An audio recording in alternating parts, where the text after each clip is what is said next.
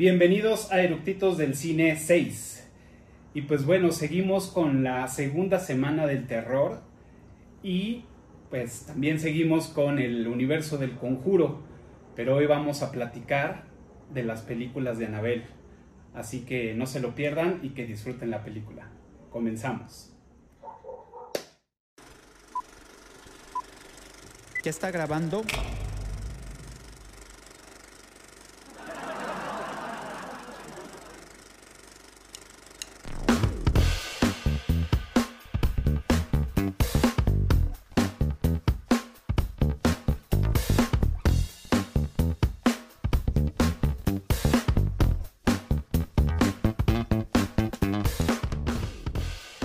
Estamos a nada de empezar y como lo vieron en el intro, seguimos con el universo del conjuro y hoy vamos a platicar de las tres películas de Annabelle.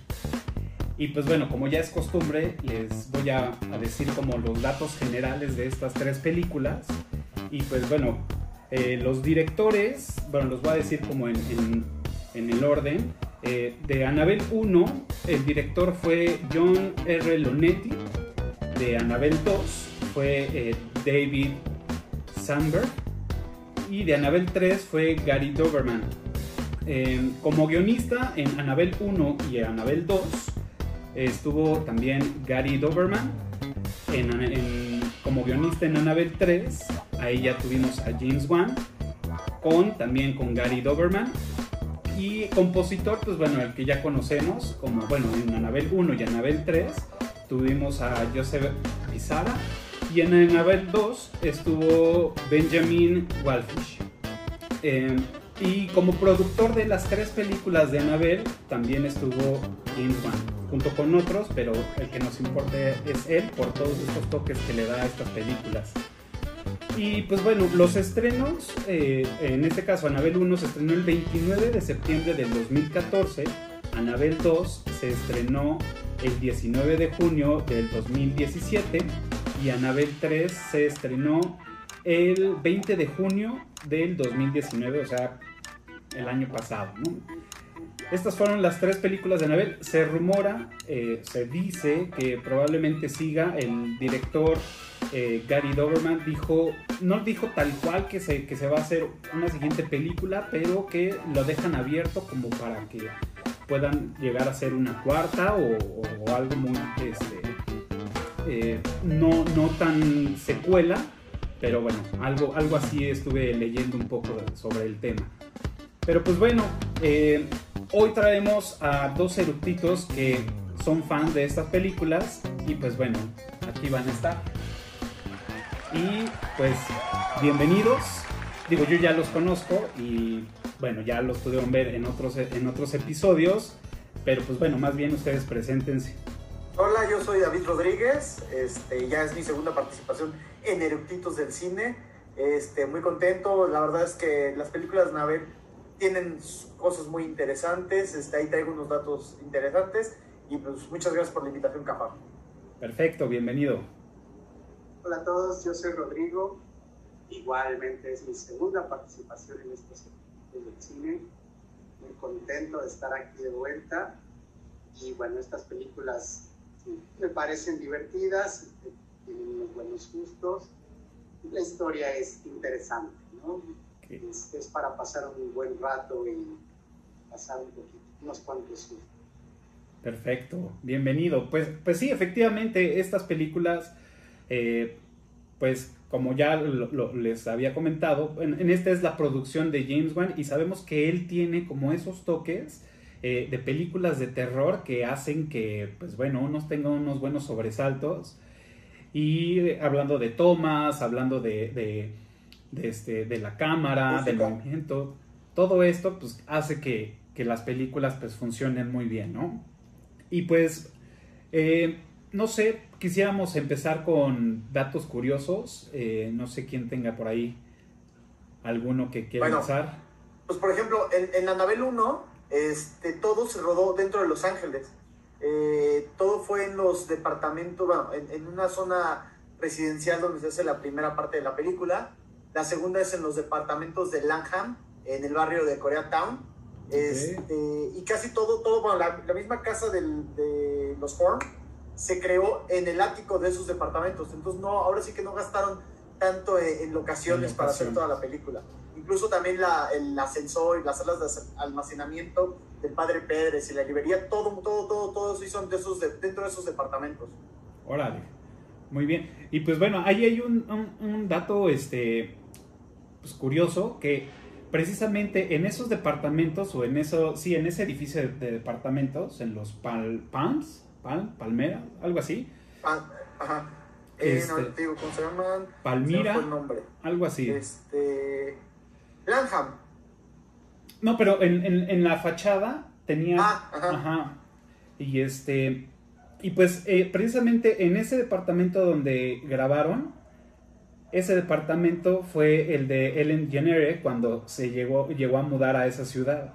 Entonces cuando estrena la película y ella ve y todo esto, pues bueno, se le hizo más terrorífica porque pues ahí, ella vivió ahí, ¿no? Entonces le trajo como muchos recuerdos y pues el friki, ¿no? De, decir, pota, güey, no mames. Qué bueno que ya no vivo ahí, güey, ¿no? Finalmente entendió por qué tenía tantas pesadillas. Igual ahí la, andaba buscando. y, o sea, digo, dentro de los datos curiosos que a lo mejor ya muchos de los fans que saben, pues bueno, la actriz que interpreta a Mia en la, en la primera película de Annabelle, pues casualmente se llama también Annabelle, ¿no? Annabelle Walls. Entonces, como que coincidencia, lo buscaron, no lo sabemos, pero esas cositas como que están padres, ¿no? quién sabe si habrá sido coincidencia. Yo creo que coincidencia, porque pues como se hacen los castings, pues va, ahí, van entrando. Claro, totalmente. Este, y también de los de los otros datos, perdón, pero se, se activó aquí mi, mi reloj. Este, datos curiosos es este hacen mucha referencia, como en las películas del conjuro, hacen mucha referencia al, culto o satánico de Charles Manson, ¿no? ¿Ustedes recuerdan toda esta onda? De, todo por supuesto. Pues, lo que hablamos fuera del aire antes de empezar es como pues, todo este rito que tiene Annabelle y todo su séquito. Este es muy parecido a lo de Charles Manson y a lo que pasó en la historia de esta, esta Sharon Tate este, con la, esposa de Roman Polanski.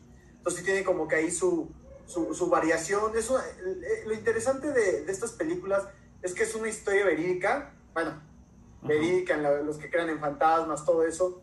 Eh, tomaron ese elemento, la muñeca Anabel, y, crearon todo un universo alrededor de ella. Muchas de las cosas que pasan en las películas sabemos que no son ciertas, pero el, el elemento de la muñeca es verdadero. Claro. Claro, claro. Y otro, bueno, es un dato, digamos, relacionado pudiera ser Sharon Tate, que como bien dice, estaba casada, estaba casada con Roman Polanski. Roman Polanski es el director de una de las grandes películas de terror de todos los tiempos, que es El bebé de Rosemary. Claro. Eh, incluso en la película, la última de Tarantino, lo mencionan este, diciendo, ¡ay! Polanski, el director del bebé de Rosemary. Claro. No, y hace también... Y Sharon Tate también tuvo una, una aparición en una película de terror chusca, eh, un poco de ese humor de slapstick, que es contra vampiros, no recuerdo exactamente el nombre. Okay. Pero están, están matando vampiros en un castillo. Entonces ella también de alguna forma incursionó en ese, en ese género muy por encima. Claro. Y también, bueno, los guiños que hay sobre eh, eh, la película del bebé de Rosemary, ¿no? Que los nombres de los actores en, de, la, de, la, de Annabelle 1, pues son los mismos de, del bebé de Rosemary, ¿no? Y, no olvidemos la, la, futura mamá. Exacto. Este, Ajá, claro, completamente. Y la puñalada, aquí afortunadamente sobrevive, pero es este, el, mismo estilo de, de todo lo que pasó con con ese esa trágica tarde en California, en Hollywood. Claro. Y pues bueno, digo, no, no quiero estropear eh, por ahí eh, las parte de las trivias que vamos a tener, pero pues bueno, esta muñeca de Annabelle, eh, la original en la que se basa la, la, historia, pues data desde el 1918, o sea, es una muñeca que aparte se utilizaba para hacer cuentos para niños. Exacto. Puta, qué terror. Y además, en mi opinión, es una muñeca muy bonita, la original. Sí, claro. Y, era, y era una parejita. Era Sí. la niña y el niño, Sí, el El niño era exacto, como su hermano. su hermano. vestía como marinerito, creo, ¿no? Eh, Correcto, es correcto. Yo- Eh, y hay una historia de, de muñecas poseídas muy famosa, sobre todo en Estados Unidos, de un niño que aparentemente entró a un muñeco que está vestido como marinerito. Ok. Digamos que es la contraparte de, de Anabel, ¿no? Nada más que usted está en un museo y Anabel está en, en el Museo de los Warren. en el Museo de los o, o en una covacha, ¿no? Se un museo. Sí, sí, sí.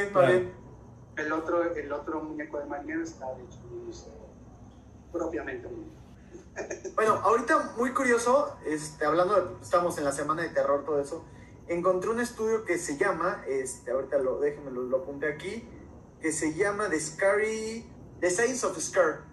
Es un estudio científico que, que hicieron este, con 50 voluntarios, les pusieron 50 películas de terror, Claro. eh, pero les iban midiendo el- el- la frecuencia cardíaca para determinar las películas de terror más aterradoras.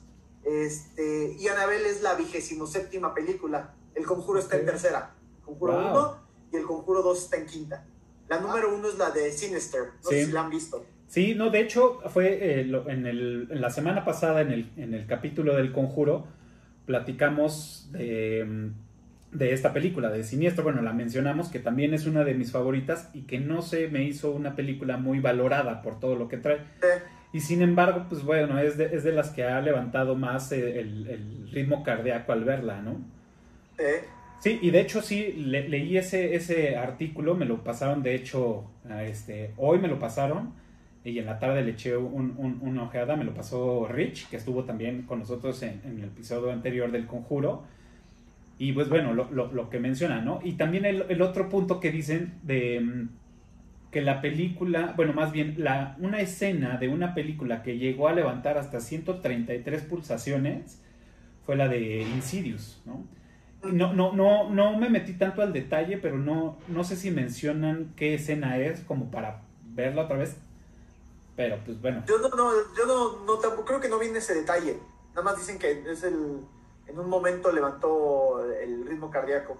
Imagino que ha de ser cuando sale el, el demonio rojo o algunas cosas ahí, por ahí extrañas. ¿Se Claro. acuerdan de qué año es ese estudio? Es de ahorita, es actual. Es actual. Ajá. Fíjate, Me, me daría mucha curiosidad saber, eh, digamos, poniéndolo en el tiempo, cómo, cómo, cómo hubieran reaccionado en los 70s con el exorcista. Claro. Sí, eso sería interesante. Sí, Eso claro. estaría interesante porque hoy día, pues Hoy ya- día hasta te aburre. digamos que no es tan impactante, Visualmente no es. pero tomando en cuenta el- la forma de pensar de la época y como esto era algo nuevo, impactante, shock value, ¿cómo, cómo hubiera reaccionado la gente en ese estudio? Creo que es algo que valdría la pena ir repitiendo cada cierto tiempo. Claro. Eh, sí, sí, es, que este estudio se haga cada cierto tiempo es interesante. Estaría buenísimo. La gente se salía de la sala de cine cuando veía el exorcista. Es Con miedo. Es Claro, correcto. pues es que, y, y es lo que dice Ro, ¿no? Es que ya ahorita, ahorita, ahorita en este tiempo, ya estamos preparados, ya estamos entrenados para ver películas de terror. Y es lo que platicábamos, que es, ya sabes, cuando la música cambia, cuando hay silencio, cuando abres una puerta y que la vas a cerrar, sabes que va a aparecer alguien, este, en el reflejo. Cuando se acercan a un espejo, el espejo Ajá. es el, el cliché de terror más grande que hay. De Exactamente. esta nueva época de terror. Exacto, el ¿no? cliché ese y también cuando los, los jalan. Ah, bueno, Exacto. sí. Alguien se Sí, va sí, sí. acercando y de repente. Ah, Pre- precisamente, ¿no? precisamente son de las cosas que me gustan de estas películas, tanto del Conjuro como de Annabelle, de cómo empieza esa mm, eh, interacción del demonio con, con los seres humanos, que primero los jala del pie en, en las, en, en estas dos películas, o bueno, en estas dos sagas, pongámosle así, es, es, es lo mismo, ¿no? Yo creo que es parte de la, del, de los, del checkpoint que debe de tener las películas de terror. O en el caso de James Wan, ¿no? Que debe decir, en, todas tiene que ser como la primera, de las primeras interacciones, este, jalar el pie, ¿no? Y, lo hacen bien, o sea, creo que no se ve tan exagerado y lo hacen bien. Eh, en, la 1 no me acuerdo en cuál le jala el pie, en qué momento. En la 2 es esta, esta la niñita, a la, la niñita que se convierte en Annabelle. Este. En la 1. Sí, me acuerdo que hasta se ven las uñas. Y en la 3, este, pues cuando está la hija de los Warren dormida. Ajá. En la 1 es cuando Mia está en el cuarto y se empieza a incendiar la cocina y quiere salir de la casa y la jala. Digo, ahí ya está más avanzado el pedo, ¿no? O sea, ya ahí hay una interacción mucho más cabrona. Sí, sí, sí. Exacto. Y a ver, ¿qué les, ¿qué les parecen las películas? Porque, por ejemplo, yo creo que la 1 es este, una gran película al principio, después baja mucho, baja mucho de, nivel y al final vuelve a subir. Por ejemplo, lo de la, la, de, la de la librería, no me encanta ese, esa parte, no, no me fascina. Lo del padre es muy bueno. Este, y, pero para mí la 2 es la mejor de las tres. La 2 creo que cumple todo. O sea, este, tiene sustos, hay muchos demonios. Después en la 3 te enteras que lo que hace Anabel es que revive a los demonios alrededor de. Claro. Pero, pero creo que la 2 es la mejor, para mi gusto. ¿Ustedes qué opinan? Estoy de acuerdo contigo. La 2 es la mejor, en mi opinión. Eh, de alguna forma intenta enlazar eh, no solamente las películas del universo de la muñeca, sino se va también para el conjuro, le hace un par de guiños a la monja, la película de la monja, sin llegar a realmente meterse de lleno, pero sí es la mejor. Definitivamente la historia de, los, los, señores atormentados por la pérdida de la hija, y de qué manera, además. Incluso, la pérdida de la hija es impresionante. Wow, son de las escenas. Y te ponen el tema muy humano de querer volver a ver a un ser querido, ¿no? Entonces dices, bueno, es que no los puedes culpar y de ahí alguien se aprovechó y lo peor que te pudo haber pasado se duplica, ¿no? Se multiplica y se multiplica y las cosas únicamente van saliendo peor y peor y peor hasta que llegan al desenlace que, que todo mundo teme, ¿no?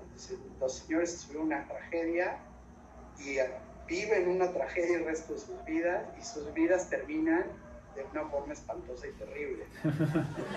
Sí, claro. Es la mejor de todas. La 3 creo que es la que le sigue. A mí me gustó, sobre todo por el tema de que hay más, eh, hay más espíritus o más gentes o más personajes sobrenaturales. No te queda muy claro el origen de dónde vienen, pero bueno, está divertido que te aparezca una novia, una novia asesina, que te aparezca el, el hombre lobo, el barquero, ese hombre lobo que, que tomaron ahí del folclore inglés. Claro, y que del hombre lobo, supuestamente... Ese tipo, de cosas tan divertidas, ¿no? Es lo que te, te llama la atención y te mantiene interesado. Y la uno, en lo particular, me parece que es la más débil de todas. Empieza bien y de ahí el final, la verdad es que tampoco me parece maravilloso. Creo que Sí, fíjate, retomando así los comentarios que hicieron, por decir, en la 1, sí, tienes toda la razón, empieza muy bien, o sea, tiene buenos sustos, tiene buenas tomas, eh, los colores son muy buenos, eh, la transición de, de, cambiarse de casa, el cómo se liga con el conjuro, este con la, con la muerte de los vecinos de los Higgins, de Annabelle Higgins, que, que pues, vaya su desmadre y bueno, ¿no? Se, cambian de casa. Ese cambio de casa me gustó mucho la parte de, todo el edificio, las tomas, cuando va a las bodegas y se le aparece este güey y la agarra del brazo, creo que son una de las mejores escenas. Este, sí está muy bien, pero coincido, el final se me hizo como muy muy similar a muchas películas, ¿no? De decir, bueno, yo me, me, sacrifico porque lo que quiere es un alma y voy a estar con mi hija. Eh, creo que lo que venían trabajando con el conjuro como que rompe ese esquema y viene a, a, hacer algo ya más tradicionalista, ¿no? Un terror ya más tradicionalista donde pues sí tienes que ofrecer tu vida para que ya, ¿no? La 2... Perdón, perdón, Capa, creo que también me da un poco la impresión de ya no supieron cómo terminarla. ¿No? Se metieron en ese embrollo y de repente dijeron, bueno, pero pues ya, se, ya tenemos que acabar la película, entonces, sacrificio, cliché, ya. Claro. Y lo hacemos mejor en la acción. pues sí. sí. Y la 2 también, también coincido que es de las, de la, es para mí también, para mi gusto, es la mejor. Tiene este mayor, mayor trama, este la onda que sea con esta niña que tiene polio, con ah, ¿cómo se llama? Este Janis. Charlotte. Janis. Ah, Charlotte la otra. Ajá. Charlotte es la, es la, es la, la hermana. Ajá, la hermana. Bueno, la, ajá. Este, bueno, sí, hermana. Ajá.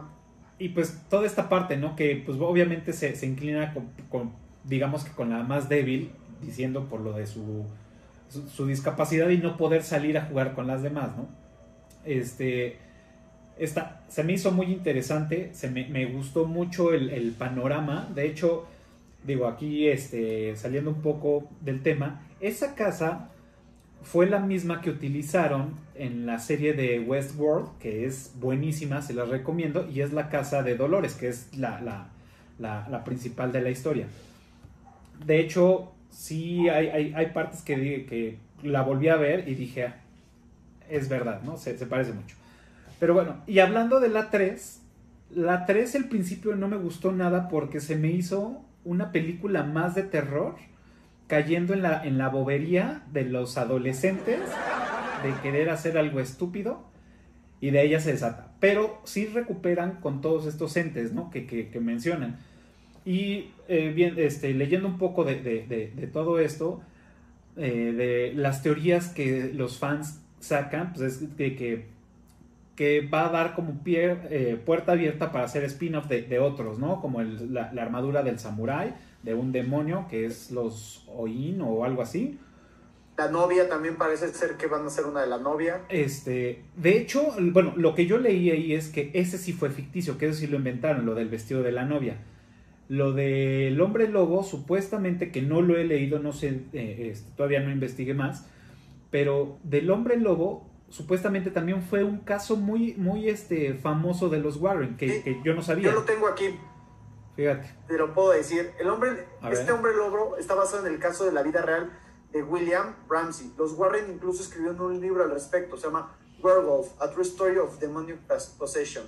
Este Ok. hombre, según Eddie Lorraine, estaba poseído por un espíritu responsable de la licantropía y por eso actuaba como hombre lobo.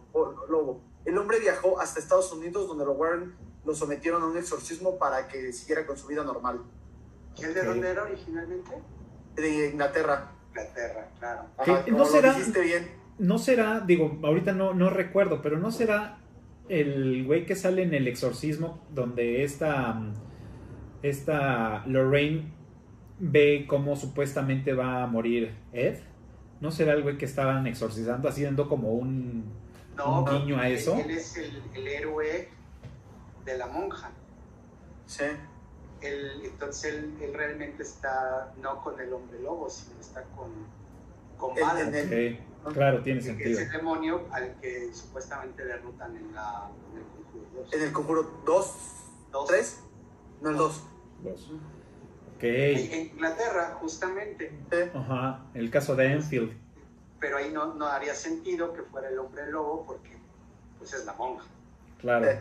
Y bueno, y, eh, y mencionando, o sea, lo, lo- lo que decían, retomando un poco lo que decían al principio, es que en todas estas películas también hay guiños de la monja. En las tres películas de Annabelle. O sea, sí, sí la están como metiendo ahí. Y más por el demonio, ¿no? Me imagino. Entonces aparece en todas. Y bueno, también leyendo un poco, digo, eh, lo, lo- lo platicamos en el episodio del conjuro, que fue de estas cosas de, de los Warren que pues que todo esto lo pues prácticamente se lo inventaron, ¿no? Y que no eran los, lo, lo que, lo que decían ser. Y este Y leyendo un poco, coincidencias, o a lo mejor por, por porque sí, es varias de sus historias o varias, varias de los hechos que ellos dicen son tomados de, de, una serie que se llama Dimensión Desconocida. Que de hecho hay un capítulo de una muñeca que, que, que está poseída y se hace muchas referencias, bueno, la historia hace muchas referencias al, al, capítulo, entonces también dicen que la sacaron de ahí, de esta muñeca. Ah, tenía más interacción con el, con el papá que con las, las historias de muñecas poseídas ya tienen también muchos años. Muchos años. Claro, exacto. El primero del cine fue Chucky. De que nos acordamos además. bueno, que, que haya sido de nuestra época. De hecho, el último director, este, creo que sí es, es este Gary Doberman. Creo que fue él el que hizo Chucky. No, no estoy seguro si fue él, pero casi, casi estoy completamente seguro. El director de la 3 me parece que, que fue su debut como director. Mm, según yo fue el de la 2, este, mm, ¿cómo se llama? Ah, David, David Samberg fue el 2, que fue el que hizo este, primero un, un, corto que lo subió en YouTube y se viralizó de una mujer que se veía cuando se apagaban las luces. No lo, no lo vi, no me dio tiempo ah, de buscarlo. que, que, juegan con la luz y...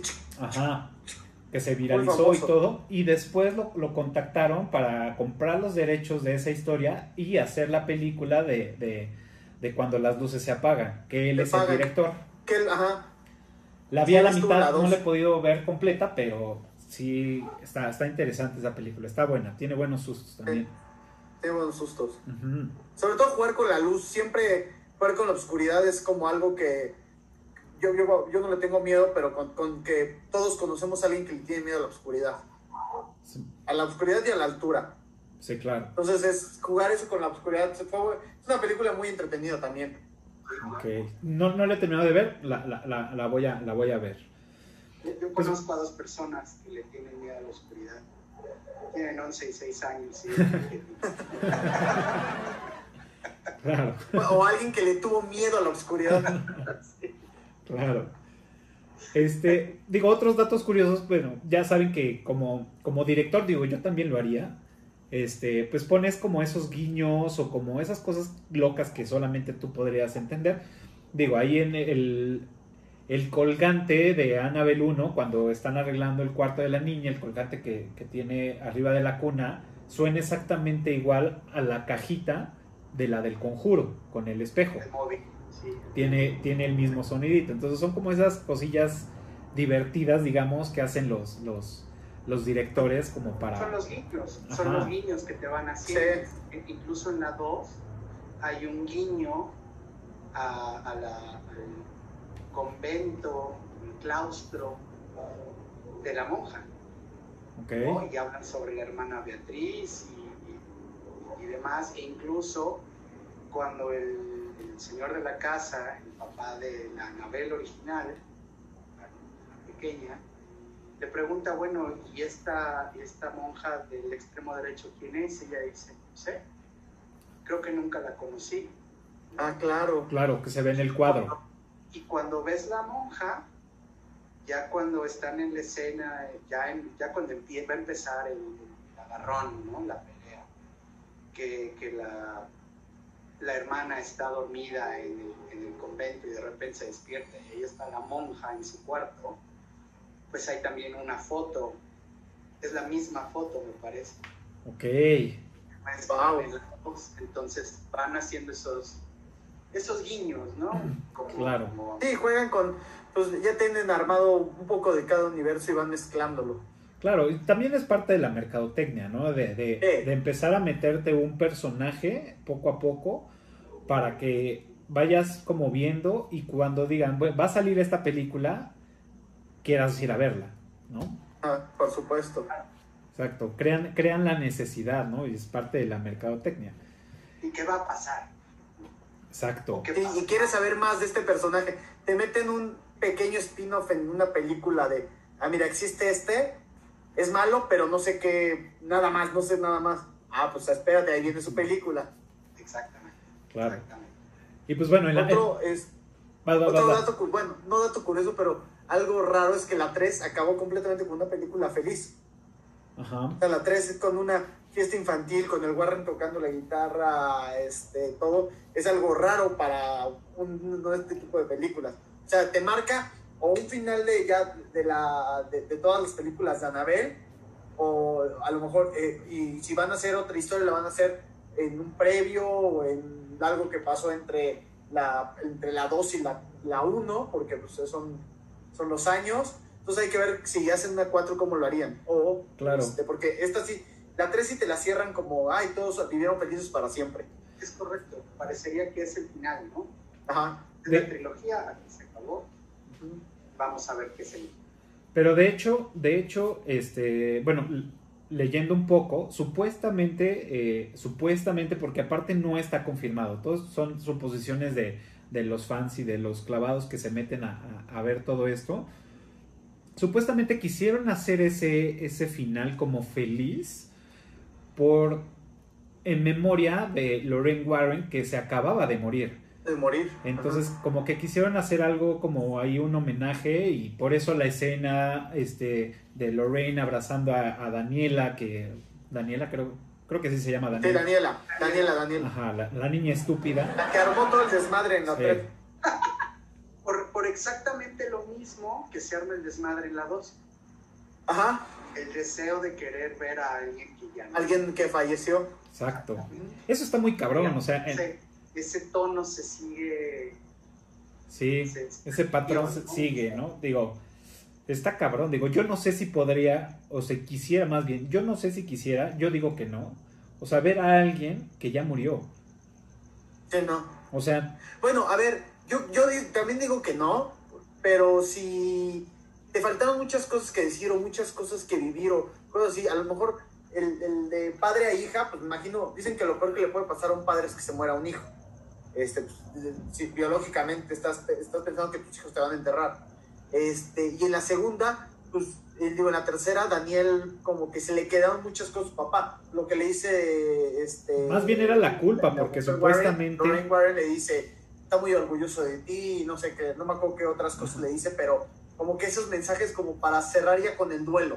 Sí, más bien ella estaba, estaba, eh, estaba mal porque supuestamente ella había ocasionado el accidente. O sea, ella Ajá. se sentía culpable por Claro. el- O sea, que realmente sí, ella fue la que ocasionó el accidente de- del automóvil. Pero bueno, el papá, pues, siendo papá, Sí. pues, güey, no te preocupes, no pasó nada. Pues, Bueno, nada más me morí, pero. Te este, manda un demonio a que te saque. Te mando... te mando un demonio. Y ya, ¿no? Pero, pero sí, digo, a mí me pareció más, más intenso en la 2 de, de, de, de, de los de estas de los papás de, de Annabelle de querer invocar a una fuerza más allá para poder verla, ¿no? Y cómo te platica la historia cuando está con la hermana Charlotte, es decir, sí, con la hermana, ajá. al principio pues nada más era escucharla, pero ya después como que la veíamos y todo. Sí me imagino ah, que ha de ser algo muy, muy difícil que, que pase perder a, a alguien, en, a tu hijo. Pero bueno, ya las películas, ahorita ya las películas de terror ya nos enseñaron que no sabes cómo lo vas a volver a ver. Si lo vas a volver a ver puteado. O si es, o si es la persona que estás. Exacto, en este caso, pues bueno, el, el- demonio, ¿no? Que dijo, ah, pues de aquí me agarro. Que esa es otra parte que me, que me gusta y que a la vez como que me causa un cierto conflicto, ¿no? Por decir, el demonio que, que es el conducto, bueno, Anabel y que es el conducto del demonio, ¿no? Del demonio, ajá. Dices, ok, el demonio, el demonio toma el papel de una Anabel viva. Por eso siempre anda dejando los mensajitos y va escribiendo por todas, por todas partes. Como una, una forma de ir envolviendo a, a- a la gente, ¿no? Eso se me hace muy cabrón. Pero por otra parte Sí, digo... por supuesto, es que si no llamas la atención de las personas que te están este, buscando, se puede decir que no te abren esa puerta. Entonces, al tú, al tú utilizar este, lo que tenía la persona a, que, a la que están extrañando, pues eso hace que te, te abran la puerta completamente y puedas llegar ya al, se podría decir al mundo real. Ajá, digo, esa, esa, esa carta la juegas con los papás. Pero Ajá. cuando se la regalan a las enfermeras en el conjuro, sigue tomando ese mismo papel de la niña. Obviamente, pues pues para hacer la trama divertida y todo. Pero realmente, si eso existe, lo, lo seguiría haciendo el demonio de tomar el papel de una niña, de jugar, de dejar con crayolas, dejar papelitos y todo. Que ahora. Sí, yo lo puedo creer. Que ahora, que ahora con, esto, o sea, lo, que yo pienso es de puta, qué divertida se mete el demonio, ¿no? O sea, cuando el, demonio decide, güey, a huevo, o sea, están jetonas, bueno, están, están, es de noche, ¿no? Y están pendejeando en su sala, les apago la luz, ¿no? Y yo como demonio me empiezo a cagar de la risa, ¿no? porque ya se cagaron, ¿no? Este, y ahora, este, voy a tirar esto, ¿no?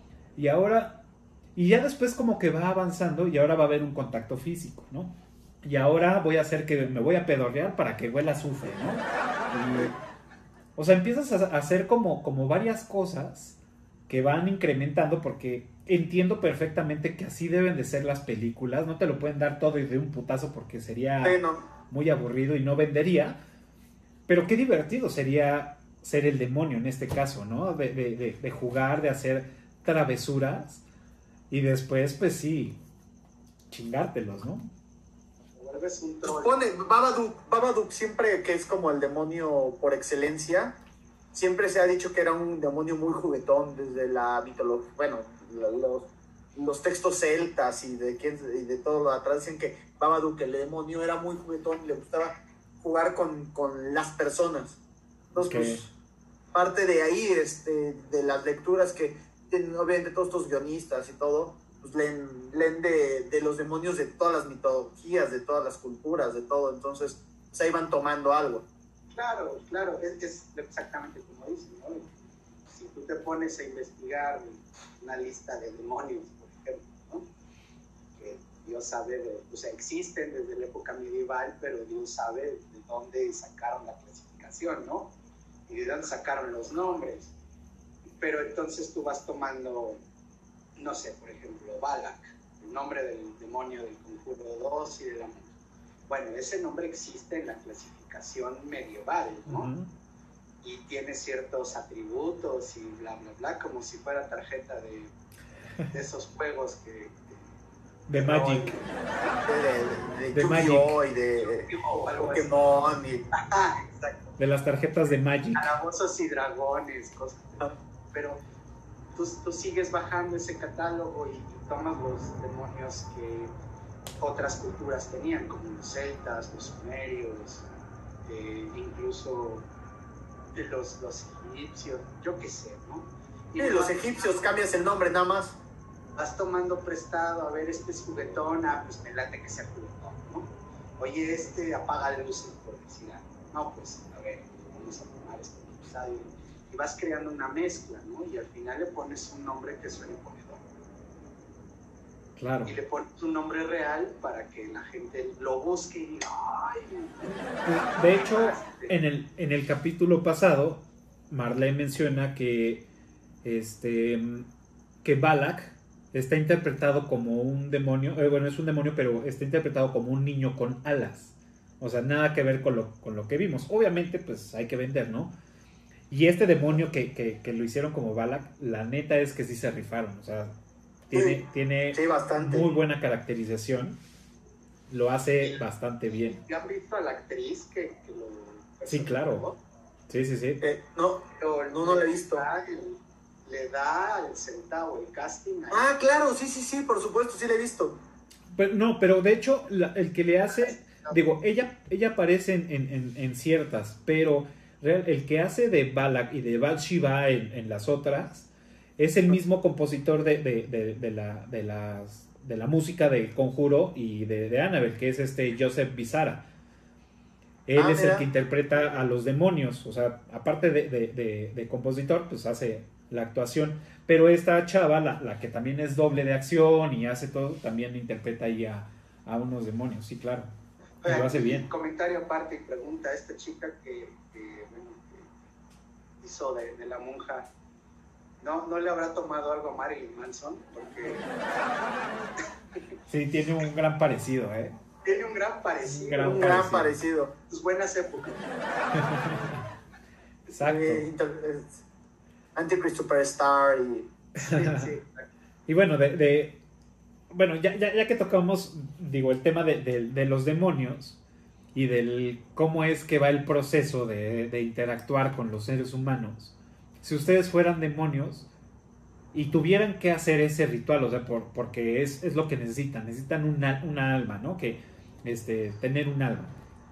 ¿Ustedes cómo lo harían como demonios? O sea, harían todo ese proceso de, empezar a apagar las luces y luego te, te muevo acá o, qué harían? mientras está dormido ya acabas rápido. No, pero aparte ellos te la tienen que dar, o sea, no se la puedes rebatar. yo creo, ah, bueno. Yo más bien creo que les ofrecería algo.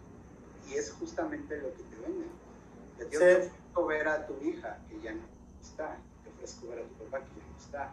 Pues tal vez dependerá del lugar en el que esté. Claro. Entonces, como en Fausto, ¿no? Que te dice, yo te ofrezco tal, y, pero déjame entrar. Ah, bueno, pues ya le abre la puerta y sopas. ¿no? Más bien buscas qué necesita la otra persona y de ahí que digan, le vendí el alma al diablo. Yo creo que sí. Pues, pues sí, lo clásico de vender el alma al diablo es, viene de toda la vida, es buscar este, la necesidad de una persona. Desde, es más, desde ahí viene el marketing. Exacto. Ah, buscar la necesidad de una persona y satisfacerlas. El, el marketing es obra del diablo. Exacto, yo, yo creo que haría, exacto, sí, sería ofrecer algo, pero sería más, más este, intenso. O sea, sería, si no me la das, me chingo a este güey. Ah, digo, hablándose de una pareja, ¿no? Si tú no me das tu alma, lo mato, ¿no? o me lo chingo. Y a, él le digo, si tú no me das tu alma, me la chingo. Ya si, si los dos dicen, no, ni madres, pues entonces ya me los chingo a los dos y busco a otros. Buscas otro. Eso está interesante, capa, es buena, buena, es algo interesante lo que propones. Yo pensaría aquí que estaríamos en si nos vamos a lo que nos han enseñado con un conocimiento muy básico de todas estas cosas, para eso nos han enseñado que tenemos libre albedrío, que a fin de cuentas, eh, para los que creen en Dios y en el diablo y demás, lo que de alguna forma nos lleva de un lado para arriba o para abajo es nuestra propia voluntad y nuestro libre albedrío. Claro. Entonces, a mí, si tomamos en cuenta ese, ese detalle, gran detalle, el demonio no podría llegar y nada más jalarte. Tú tienes que ir tu alma le pertenece a Dios, no le pertenece a Dios. Exacto. Si tú dices en mi libro de Dios, me jalo para acá, entonces ya se le acerca. Tal vez, no sé. No, y eso nos lo enseñaron en la película de Constantine. Sí. ¿No? El, el, libre albedrío. Fíjate, ahí, ahí tomas algo interesante. Constantine se va a morir de cáncer, lo curan, ¿no? podrías llegar tú y decir, oye, te curo el cáncer esa es una necesidad. Claro. Y necesidad urgente. Pero el problema es que, que, si te metías al cuerpo de Constantine no, como demonio, no creo que hubieras vivido mucho. No, se hubiera ahogado de todo lo que se metía el güey. No, bueno, pero al final, al final el diablo, al, final el diablo le, le, extrae toda la nicotina de los pulmones y toda la mierda y ya, ¿no? Entonces, pero pues este güey se ofrece en, sacrificio. Para, Ajá, para, salvarlo. Entonces, bueno, ahí le, jugó una treta. Le jugó la treta porque es algo desinteresado y Ajá, exactamente. Que bueno, el diablo le, vuelve a dar los pulmones sanos porque dice, de todos modos te voy a volver a ver. O sea, te sigo esperando. Ya te, te doy unos años más, de vida, pero acá tienes tu casa. Sí, claro. Eventualmente va a llegar, ¿no? Porque pues al final ya ah. lo logró. Pues sí.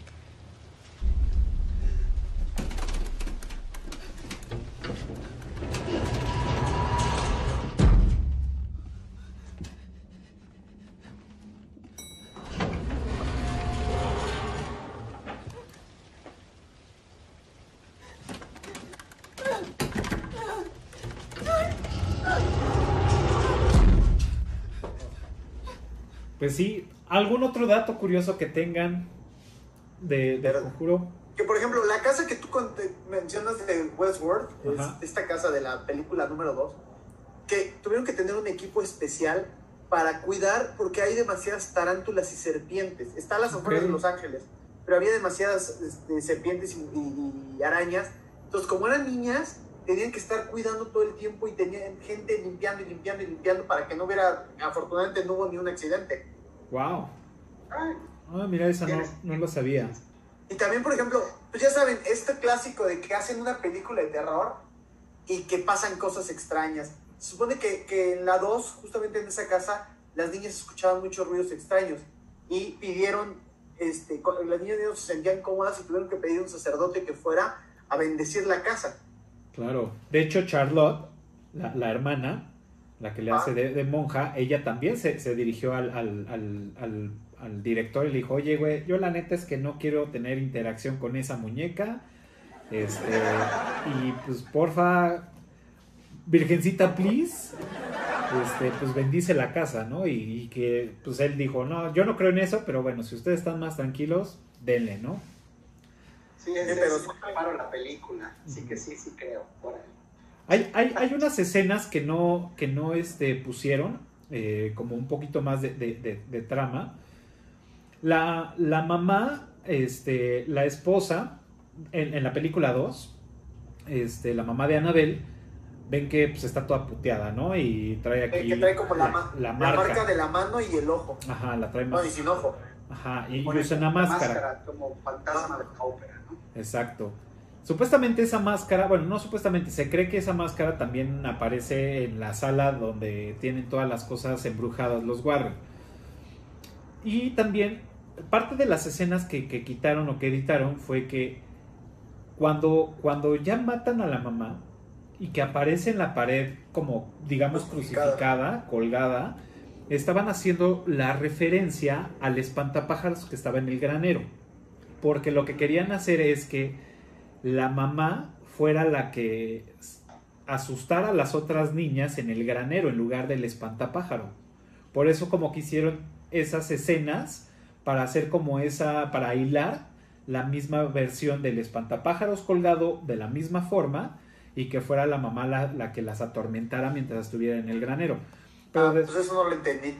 Después de eso, completamente distinto. Después de eso lo dijeron, no, pues esto no suma, no, no tiene como mucho sentido, entonces pues, Ah, ok, no lo hicieron. No lo hicieron. No lo hicieron. Entonces ah. nada más dejaron al espantapájaros, lo cual pues, se los agradezco porque creo que pues llama más el tema del espantapájaros y más porque estuvieron chingue y chingue y chingue todo el tiempo, ¿no? Eso está cabrón.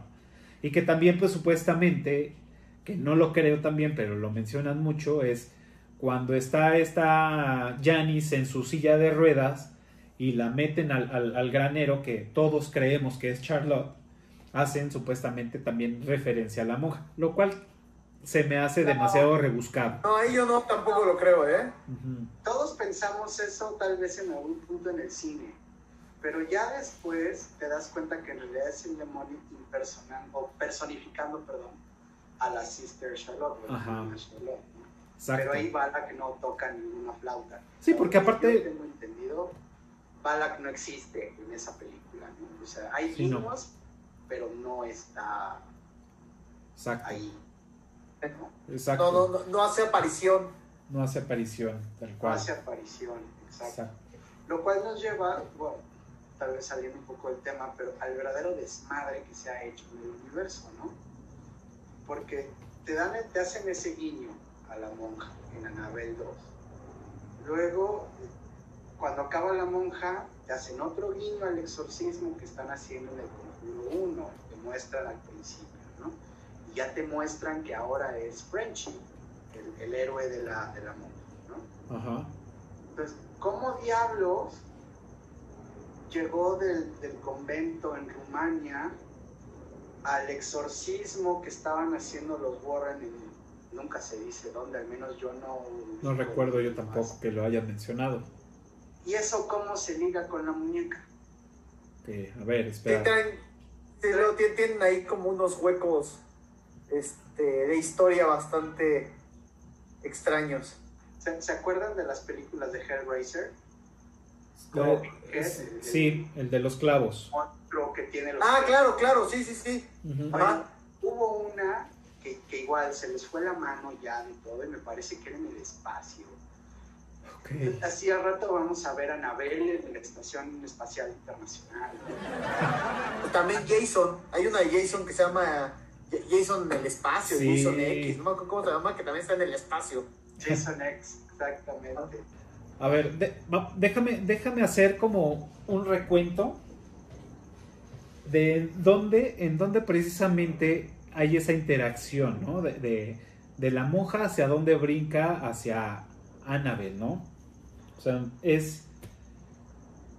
O sea, trato, trato de hilar cuál, cuál es el, el, salvoconducto del, demonio para llegar a, esa. Y no, digo, no me lo pregunté hace rato, pero sí fue así de cómo estuvo, cómo estuvo llegando. Digo, no recuerdo ahorita de, de, la película de la monja, la vi en el cine, pero no la he vuelto a ver. Yo también igual, no me acuerdo bien de... me acuerdo de lo básico, pero no me acuerdo de esos detalles. Supuestamente lo, lo, lo, pues, pues, no lo destruyen, sino lo, lo ahogan, ¿no? Con esta madre de sangre. Te van a entender que, que yo, yo, yo la tengo y la he visto varias veces. Entonces, lo que me llama, se supone que le escupe la sangre de Jesus Christ, ¿no? Y luego supuestamente se, derrite y se hunde cual fue el mago de Oz, ¿no? Entonces, pero después te enseñan ya al final, ya se van todos del castillo, van ahí en el carrito de Frenchy, el héroe, y él se está sobando el cuello y le aparece una cruz invertida en el cuello, ¿no? Ok. Como que, como que se le resalta. Ah, no me acordaba eso corte y los Warren, corte a la primera o de las primeras escenas de la película de Conjuro en la que aparecen los Warren, en la que están mostrando ante el auditorio, la clase o lo que sea, su video del exorcismo, ¿no? Y ahora ya cambiaron al personaje por el héroe de la monja, por French. Entonces, ¿cómo? ¿Dónde? ¿A qué hora? O sea, what the fuck? O sea, ese fue como que un Dios es máquina terrible. yo, tampoco trato de, seguramente a lo mejor clavándome un poco más, probablemente pueda ahí venir el, hilo. Digo, si alguien que nos está viendo sabe la respuesta, pues ahí escriban en los comentarios. Por favor. Pero no, no, no, no, no ubico, ahorita sí de rápido no ubico cuál haya sido el, el... hilo conductual de las historias. Exacto, y luego cuando están en en el Conjuro 2, siguiendo con, tratando de hilar, en el Conjuro 2, eh, Elaine Warren le dice, es que tuve una visión en Amityville, en la cual tú te mueres, ¿no? Y el espíritu que ve o el demonio que ve es Balak. Ajá. Pues, ¿cómo carambas de Rumania llegó a Amityville y que se le pegó a los Warren? o, los fue siguiendo ahí como sombra y luego se regresó a Inglaterra, se subió a un avión, pasajes subterráneos para demonios en el planeta, o sea, porque, porque supuestamente es la monja y después de la monja es Annabelle 2, que es Creation. Entonces ah. ahí es donde no, no, no, no, no, este, cacho bien cómo, cómo fue el, el deal, pero bueno. No, no, no. Sí, o sea, no, no. Digo, las demás películas de la saga, digamos, El Conjuro, Annabelle. Sí, ya están más armadas, más. Sí, entiendes cómo se fue, se va moviendo el, demonio, cómo va llegando y cómo va haciendo todo su desmadre. Pero ese brinco no. O sea, la verdad no. Y que también me, falta ver. La Llorona, ¿no? Que, que también es del universo, pero ahí sí no tengo ni puta idea de cómo es que esté ligado. Entonces, también. la, Llorona? Ajá. La Llorona más bien es de los mismos creadores, pero no está en el universo. Sí. Pues la, manejan como del universo. La manejan, la maldición de la Llorona la manejan como el universo, aunque no ha sacado nada. Bueno, yo no la he visto, la verdad. Es así, fallo, no, no, no la he visto. Este, no sé si hay ahí puntos que hablen con de, los Warren. Yo, yo tampoco la he visto. Yo me quedo con mi libro de leyendas de Cruz y de la Ciudad de México, en el que aparece la Llorona. Si me, van a meter, un demonio que salió de un convento rumano, que ahora resulta que también aterrorizaba en la época de la colonia en México y luego acabó. Xochimilco. Sí, o sea, no, ya volvémonos los sesos todos. Claro. Sí, no, y todas esas historias que también, o sea, generan historias de las lloronas, que en el viaducto, que en Río Miscuac, o sea, En Coyoacán, se supone, en, en, eh, Francisco Sosa y, y- y Universidad hay una iglesia pequeñita que no sé qué han visto. que Ahí se supone que hay una, una mujer que deambula en las noches gritando algo. Pues de hecho en la película de Sí. Kilómetro Mérida 31, Está esa historia también. Ah, es que no le dicen la llorona, le dicen Leshtabay. claro, No, disculpas a mis amigos yucatecos si algo estoy diciendo mal, pero es, es básicamente la misma historia. Es una mujer despechada que encuentra a los hombres y se los lleva a la ceiba, que es un árbol, o al panteón, y, ok, y en Veracruz tienen su misma otra versión, aquí tenemos otra versión. Claro. Sí, como todas, todas las Sí, leyendas en toda la- mexicanas tienen su versión de acuerdo a los usos y costumbres de cada región. claro, tú vas a, no sé, vas a Michoacán y dices, de aquí era la llorona, vas a Guadalajara y dices, no, no, aquí era la verdadera llorona, ¿no?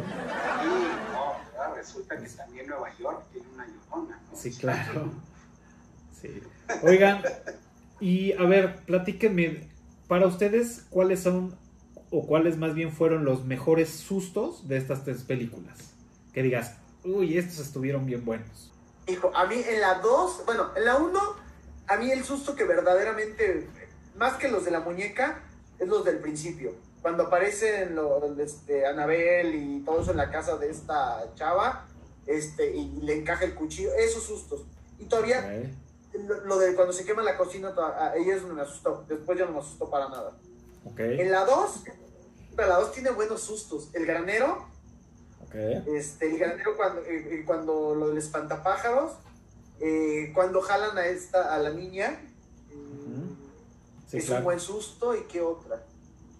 Bueno, voy a dejar dos por, por ahí. Y la tres, este, todo lo que pasa dentro, como que dentro del museo, es lo que da susto cuando le aparecen los movimientos, todo eso, que son muy sutiles, son como los que dicen, algo va a pasar, algo va a pasar, algo va a pasar. Cuando está sobre todo Daniela ahí abajo. Claro. Bueno, y obviamente cuando levanta la sábana es la hija de los Warren y le sale el, este, el demonio que la jala y todo eso. Mí, ah, vas, perdón. ¿No turro? Ah, yo, bueno, de la 1, creo que el- lo que más me impresionó tal vez es al principio cuando invaden la casa de los vecinos. y Ok. Los acuchillan y después ya están en la casa de, de, de Mía y se suicida así encima de la muñeca y dice, güey, no manches. Ese es uno.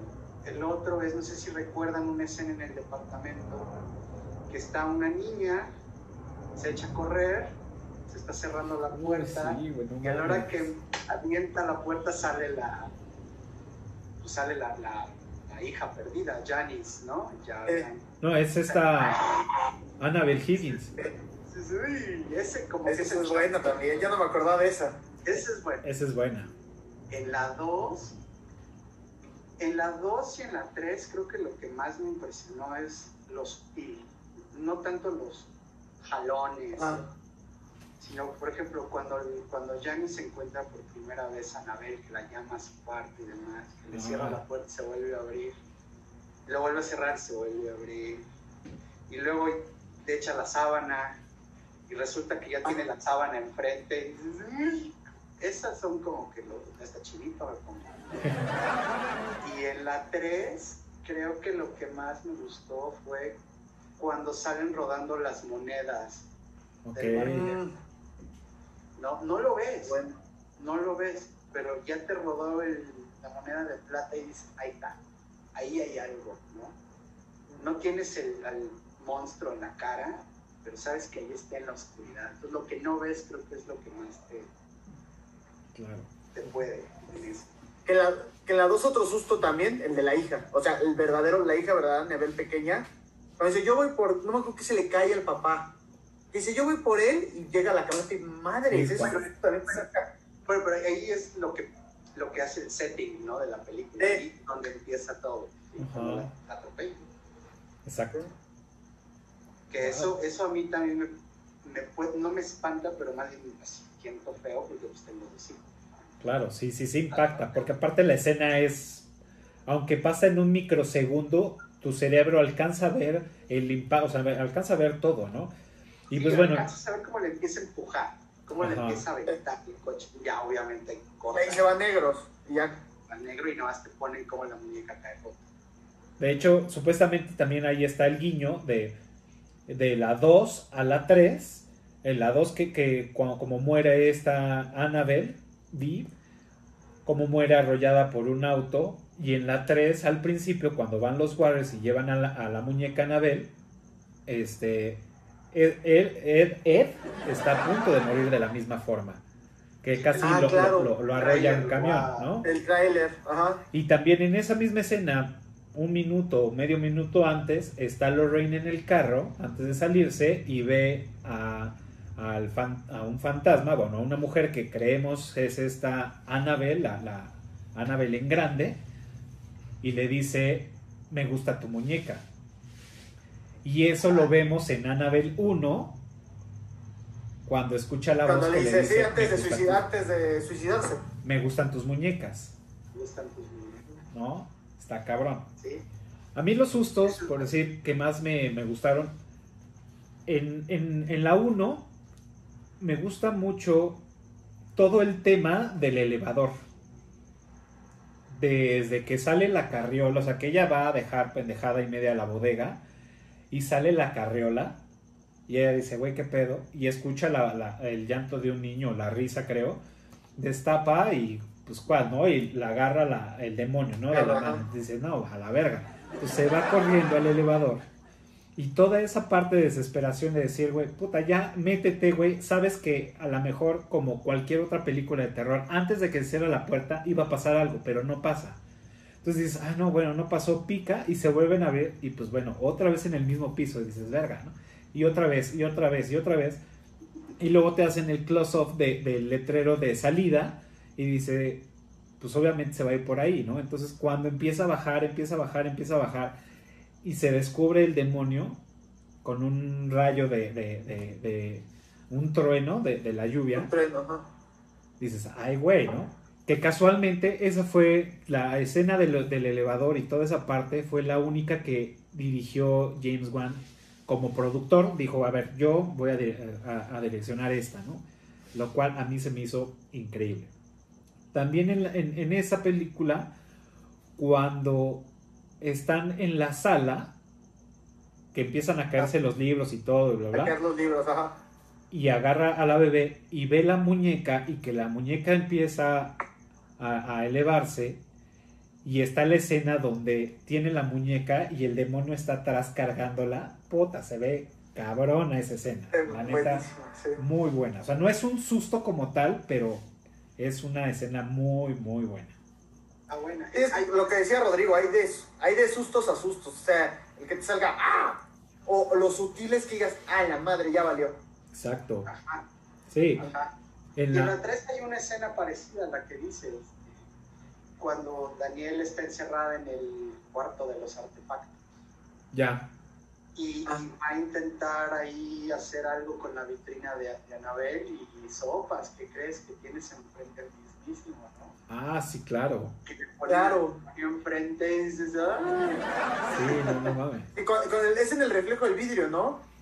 Y no, y después te lo, se lo ponen de, de frente, que Ah, es de, de frente, ajá. la, la vitrina. Pues, Ese también está bueno. Y de la 2, Sí. de la 2 eh, tiene muy buenos. Por decir, cuando le, le enseñan a utilizar la silla mecánica, ¿no? Este, primero, cómo te van generando ese miedo, ¿no? Que ella sube y pues, ahí todas, ay, y le aplauden, bien padre. Y cuando llega hasta Todo arriba, lento. Siente la oscuridad de, de- su lado y voltea así como de, güey, algo no está bien ahí y ya, ¿no? Todo el mundo sube y ya todo muy tranquilo. Paréntesis, sal- salía, bueno, quitándose de la, de la silla, hay un cuarto. No recuerdo ahorita, creo que es el de todas las niñas, el de las otras cuatro. Pero si tú estás del cuarto hacia afuera y ves, o sea, hacia afuera del cuarto, valga la redundancia, ves el barandal y el barandal es de madera como con vitral rojo. Ese contraste de, de, de, de colores se ve cabrón y, y, y, aparenta ser como iglesia y todo, pero se ve muy, muy chingón.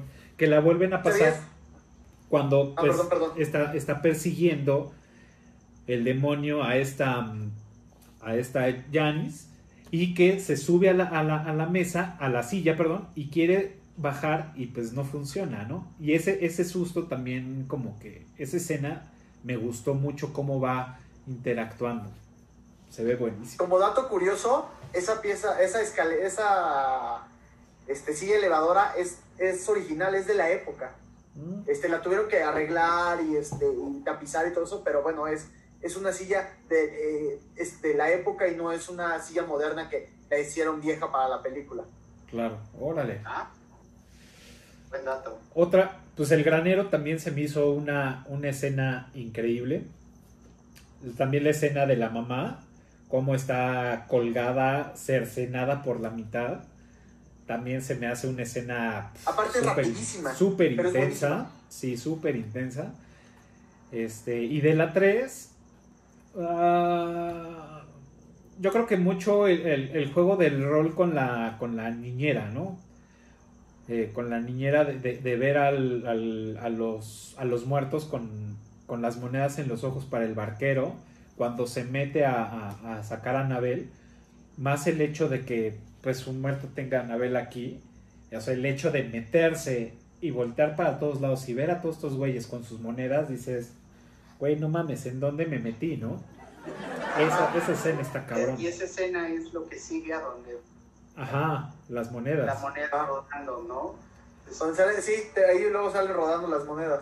poco a poco, poco a poco, poco a poco. También una escena que me gusta y no me gusta, digo, ahí está, está, porque es una escena que caemos en lo mismo de la pendejada del, del, del, del papel o del personaje, ¿no? De esta niña Daniela que baja y que entra a la sala donde están todas estas madres y ves y dices, güey, ahorita le va a pasar algo y todo, o sea, esa parte de suspenso está buena. Lo que no me gusta es que esté detentona viendo, o sea, güey, no toques, no hagas esto, no hagas el otro, nada, me vale madres, toco todo y dices, esa parte no me gusta, pero combinada con el de ahora sí te va a cargar la verga, me gusta, o sea, de algo te va a pasar, güey. Es Entonces, interesante en la 3 cómo Dan- Daniel está haciendo todo ese desmadre abajo y los sustos empiezan arriba. O sea, Daniel, mm, hubo un momento, hay un momento en la película que desaparece completamente y no sabes qué está pasando con ella. Y todo empieza, la acción empieza arriba. exacto. Tiene, tiene buenos Creo sustos. que algo que no, no entendí de la 3, bueno, sí lo entiendo para, porque película, ¿no? Pero, ok, si los Warren supuestamente creen en eso, si saben lo que tienen ahí, ¿por qué dejan la llave en el marco de la puerta? Es como dejarle a un adolescente la cantina llena. Decirle, no toques nada y le dejas pegar a la llave. O sea, Claro. ¿eh? Sí, no. ¿no? Sí, sí, sí, digo. Sí, confiaban, eh, ju- juegan mucho con que confiaban mucho en la hija, este, y que sabía que eso era prohibido. De hecho, ella, ella se lo menciona a Daniel, no, sí está, está aquí, pero todo es prohibido y no puedo pasar y no sé qué. Confían mucho en la educación de la hija, pero pues no pero en la niñera y en los demás que iban a llegar.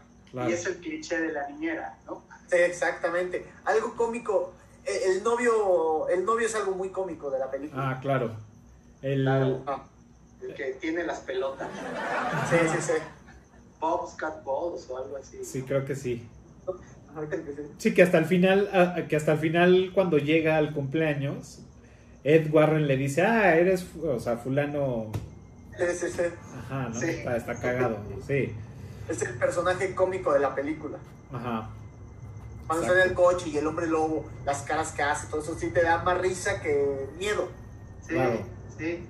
Sí, esa parte da más bien risa. Creo que sí, la 3 fue más light, fue más Eh, como que camping en algunos aspectos. Ajá. Los sustos no son tan in your face de alguna manera. Y más adolescentes. Pues es que era una historia, aunque Ajá.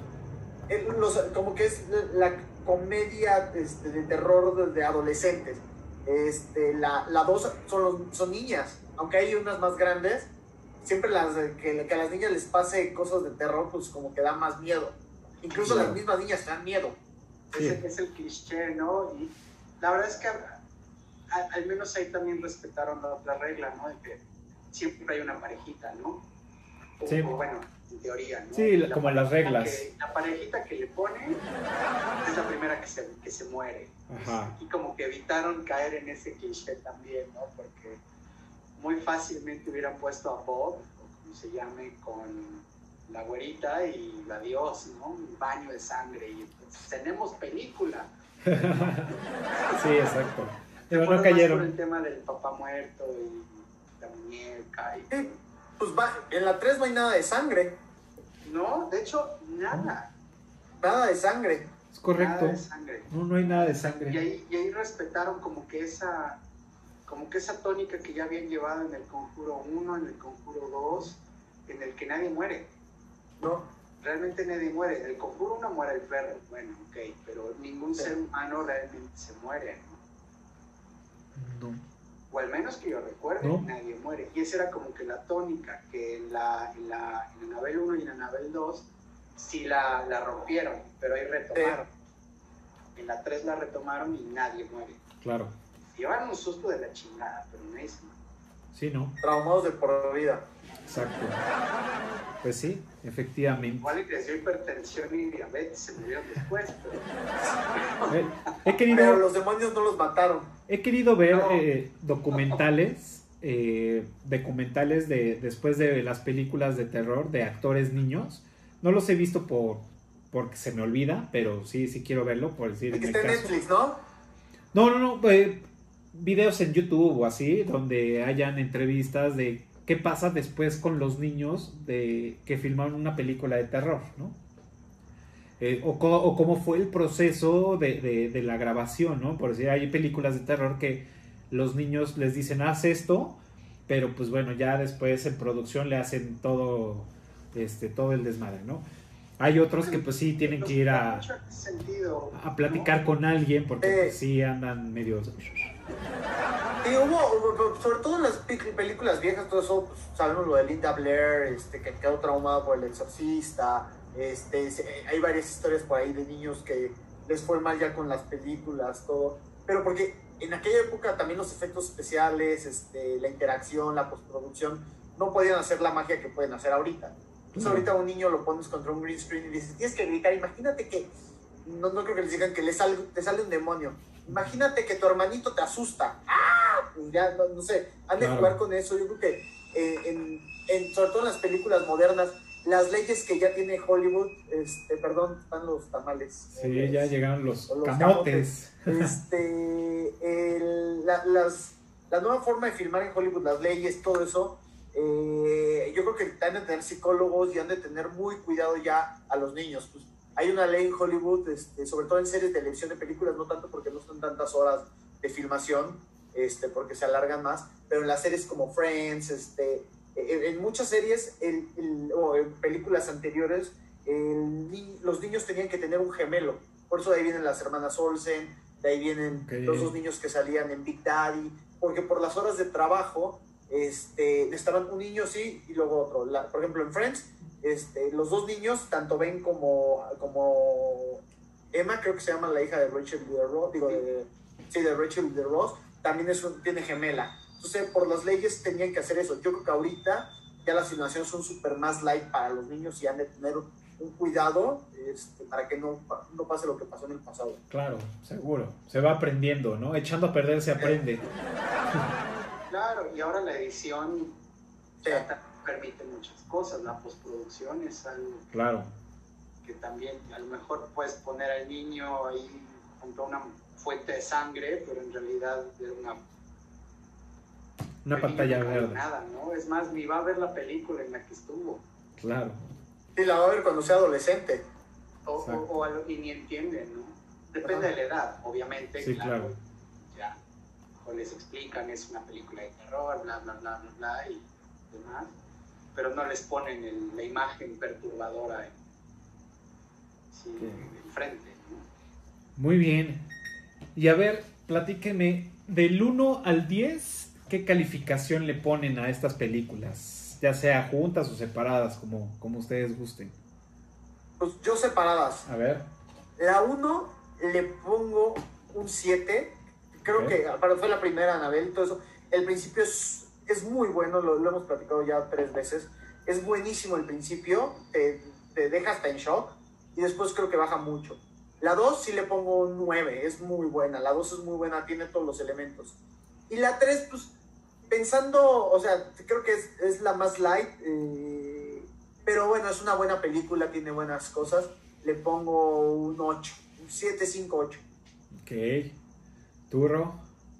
Yo a la 1 comparto la opinión, yo le doy un 7, 6, 5, tirándole ahí ayudándole como los maestros, te aviento una décima más para que subas al 7 y pase, por la misma razón. Empieza muy bien, empieza fuerte y al final a mí me quedó a deber. La 2 yo le doy un 9. Sí, me pareció muy buena, muy completa, eh, sin caer en temas cursis y demás. A la 3 le doy un 7.5. Porque ya me pareció, esa película sí tiene sustos, sí tiene una historia interesantona, pero ya cae en los clichés. Me parece un poco cursi, incluso, en, la forma en la que la presentan y demás, cómo la van haciendo el, setup de todas las situaciones. Esa le doy un, 758. Bien. Pues yo, Anabel, 1 le pongo 8 porque sí me gustaron los sobresaltos y cómo manejaron estas escenas con las escenas de miedo. Me gustó cómo, cómo las manejaron. Me gustan mucho los colores, me gusta mucho el tema de esa época, los verdes, los colores, los pasteles, a los pasteles, todo eso me gusta mucho cómo, cómo los tienen.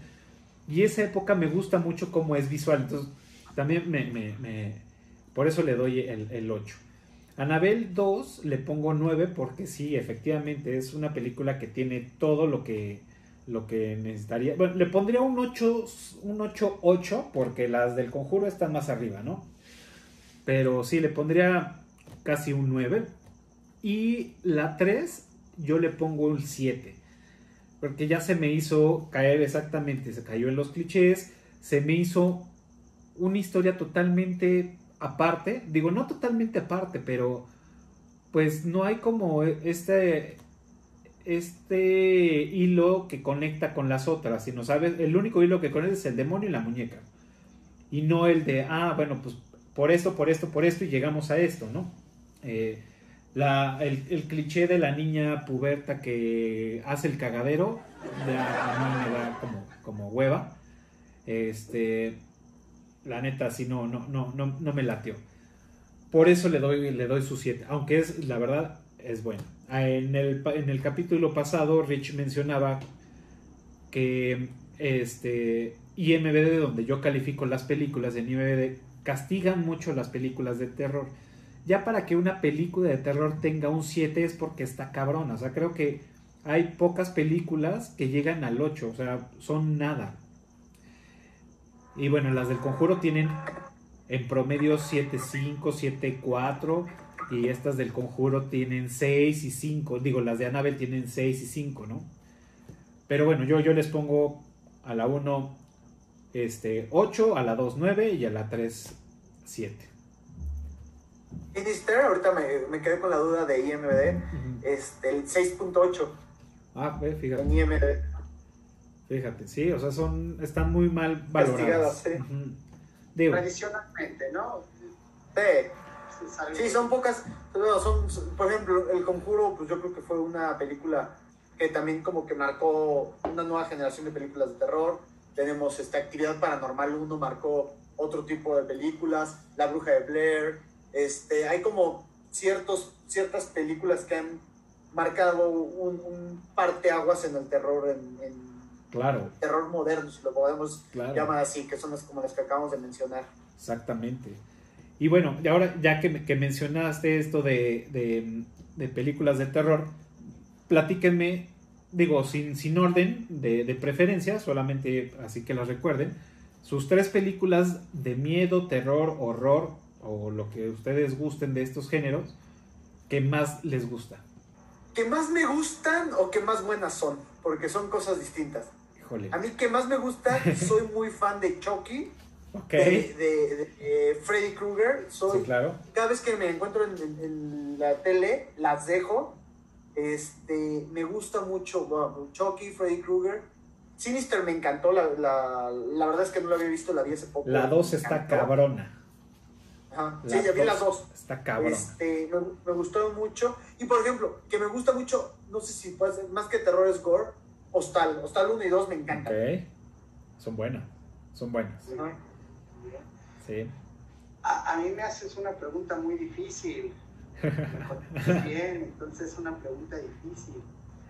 Re- resumirlo en tres películas. Poniéndolo en orden cronológico, digamos que me gusta mucho el gabinete del doctor Caligari. Ok, es muy buena. Buena, muy buena. del expresionismo alemán. Eh, y bueno, de la manita Nosferatu, ¿no? Que es de la misma época. Claro. De hecho, es, me parece la que le siguió. Eh, me gusta mucho el aro, la japonesa. Bueno, La japonesa, claro. Es japonesa. Ahí podemos incluir las, la- las primeras tres en una, digamos, ¿no? Y finalmente, eh, pues tendría que decir el exorcista. ¿Cuál, perdón? El exorcista. El exorcista, claro. Ok, muy bien. Pues miren, digo, yo también, o sea, de que me gustan, también como, como dices, no, no lo había pensado de esa forma. También soy fan de las películas de, de, de Freddy Krueger. La historia de Freddy Krueger me gusta mucho. Caen en, en- en películas ya de, de risa casi casi, pero me gusta mucho. Eh, había mencionado en el capítulo pasado unas de terror, pero ahora me gustaría mencionar como otro, pues no género, pero también este otro estilo, que son como Marlene les diría, eh, películas de, de podridos, ¿no? De zombies. Me gusta mucho, malo o el personaje puede ser un zombie. Me gusta mucho la de Rec, las películas de Rec. es buenísima. Me Las gustan españolas. mucho. Ajá, las españolas. Son, me gustan mu- mucho, mucho, mucho. Me gustan la- las películas de 28 días después, 28 semanas después. Puta, son las mejores, de, para mi gusto, son las mejores películas de zombie que hay. Es el zombie más cabrón que existe, creo yo. Después le seguiría las de las de este Guerra Mundial Z, que también son cabrones los zombies, pero me quedo con los de 28 días ¿Viste después. la de viaje a Wuhan? No, viaje a Ah, tren- la, tren- la coreana. Tren a, a También los Wuhan. zombies son buenos. Tren a Wuhan, eso sí están loquísimos. También es muy buena película de zombies. Y ahorita sacaron una de la misma mismo estilo que se llama Vivo o Live o algo así está en Netflix. Ajá, no la he Acaban de visto. sacar también coreana. Tengo, tengo un poco de miedo por el tráiler que vi que no me, no me llamó mucho, pero también la quiero ver. Y la otra que, como tercera película, que la mencioné, pero creo que vale la pena mencionar en este, en este episodio, es la de la bruja. No sé si la vieron. Es buenísima. Es- Es, un, un terror Cabrón. completamente distinto. Ajá. Es, es una película que, que te genera miedo. O sea, a mí lo que sí he descubierto en estos momentos, o bueno, en estos últimos años, que es que las películas de terror, digamos, son la- las que más me gustan, son las que me generan un miedo. No un sobresalto, no un, ay, está muy padre la cámara y todo. Las que realmente disfruto son las que me generen miedo, ansiedad así, cabrón. Ansiedad, sí. ¿Vieron la de, no sé cómo se diga, si Midsommar o Midsommar? Mm. Está súper loca esa película. Sí trae. No, no me dio miedo, pero más bien la locura que traen estos brothers. Bueno, no, pues sí, digo, nosotros le podemos decir locura, pero más bien todo ese, ese rollo que traen, sí saca de onda, la neta. ¿eh? Eh, Digo, no sé si la ha visto Rob, es como, por ejemplo, la película esta que hizo este, el, el indio, este, es La Aldea. Es una Ah, película que, que, que, que también el final como que te da un, giro de, que dices, la madre, ¿cómo, cómo vive esta aldea así, este... Porque todo el momento te manejan como un monstruo, un monstruo, un monstruo y te das cuenta que, que es este Adrian Brody, creo que se llama. Adrian Brody, sí. Ajá. Ajá. Este, pero bueno, te manejan siempre el monstruo, el monstruo, el monstruo, ella ciega y todo, y que llega a, un, a una, a una civilización, a la civilización actual, como que ahí te da un giro muy interesante. Fíjate, ahorita que mencionas a esta actriz, que no recuerdo su nombre, pero yo a ella, yo ya la ubico como una actriz ciega. O sea, la he visto en Jurassic Park, la he visto en otras películas, y yo digo, güey, es que tiene la cara de una persona ciega. O sea, tiene los ¿No es la hija de este Ron Howard? No recuerdo. Ah, la verdad no recuerdo. Pero sí, o sea, la, veo y lo primero que se me viene a la mente es la aldea, ¿no? Con ella. Perfecto. buenas, buenas selecciones ahí. Sí. La verdad, buenas selecciones ahí. Ustedes se fueron más por el por lo contemporáneo, creo. Sí. sí. Esa de, del doctor Caligari que me la prestaste y la vi, dije, wow, sí, sí está, sí está buena, ¿eh? La de Nosferatu pues, también. Es una película, como lo dices bien, del expresionismo alemán que, que, que, sin decir una sola palabra te, te deja unas, unas cosas bastante interesantes.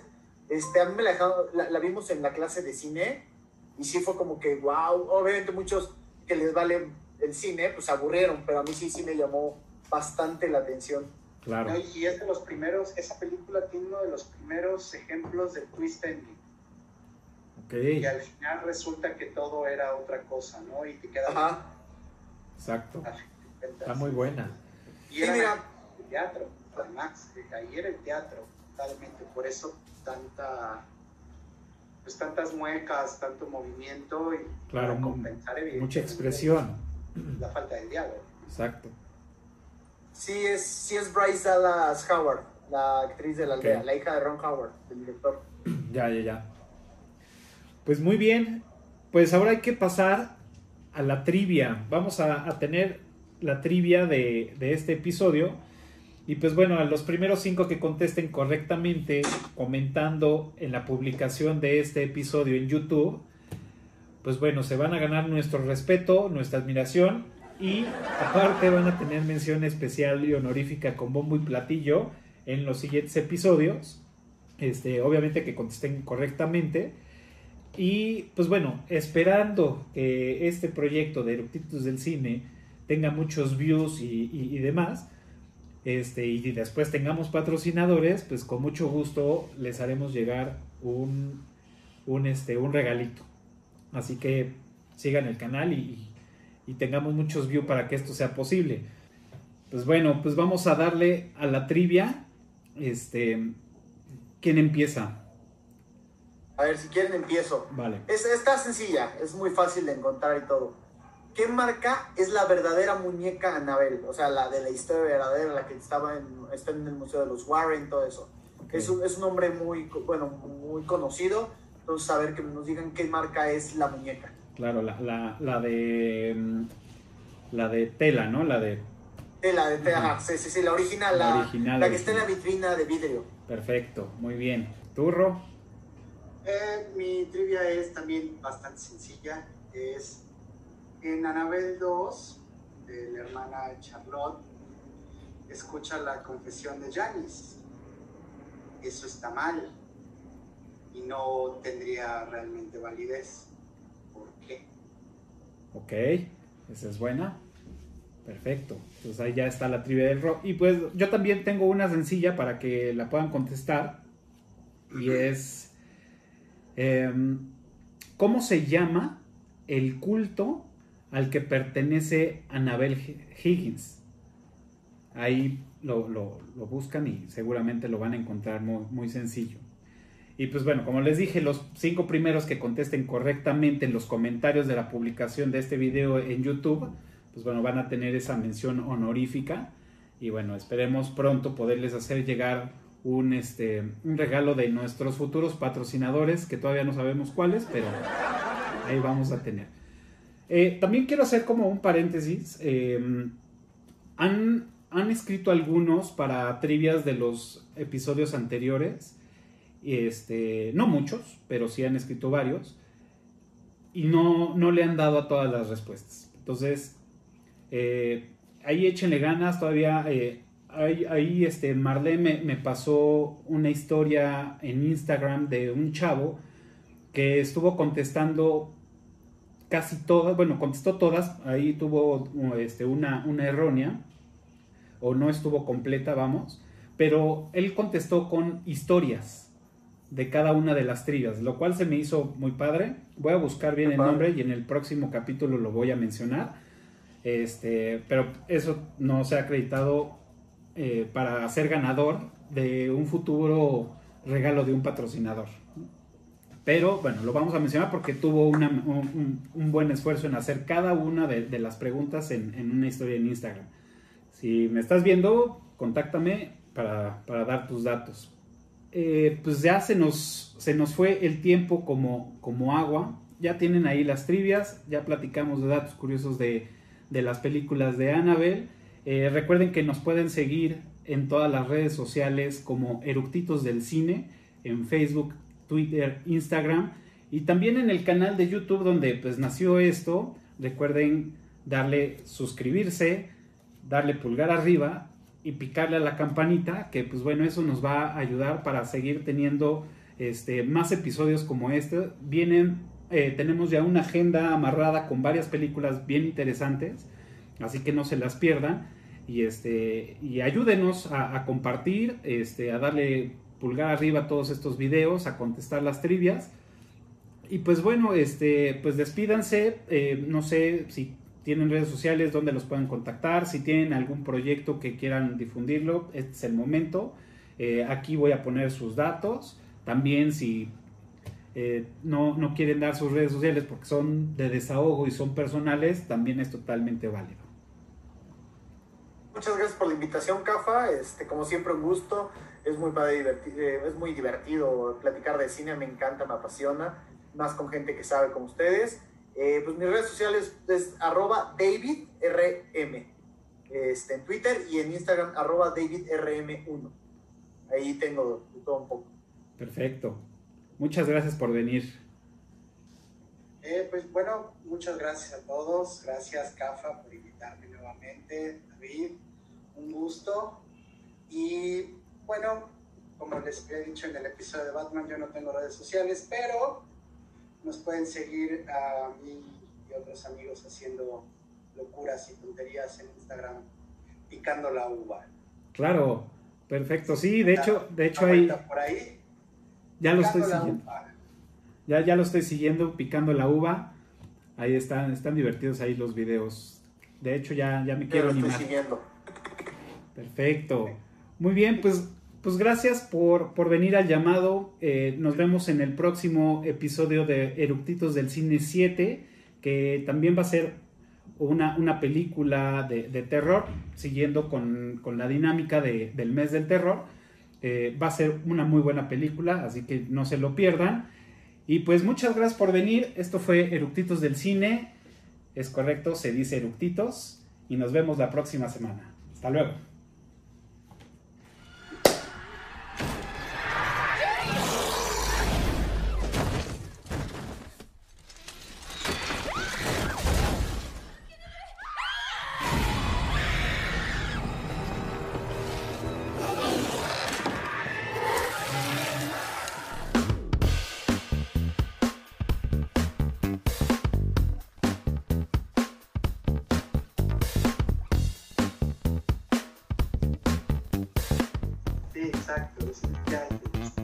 Déjenme hacer una pausa, voy a checar que la cámara esté grabando. Órale.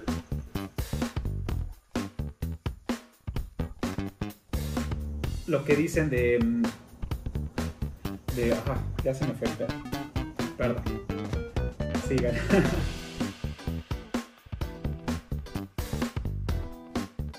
A ver, pausa. Sí, por favor. Dime. Es que tienes, creo que para la próxima tienes que programar pausas al baño. Sí, claro. Ahorita vengo, la verdad. Yo también.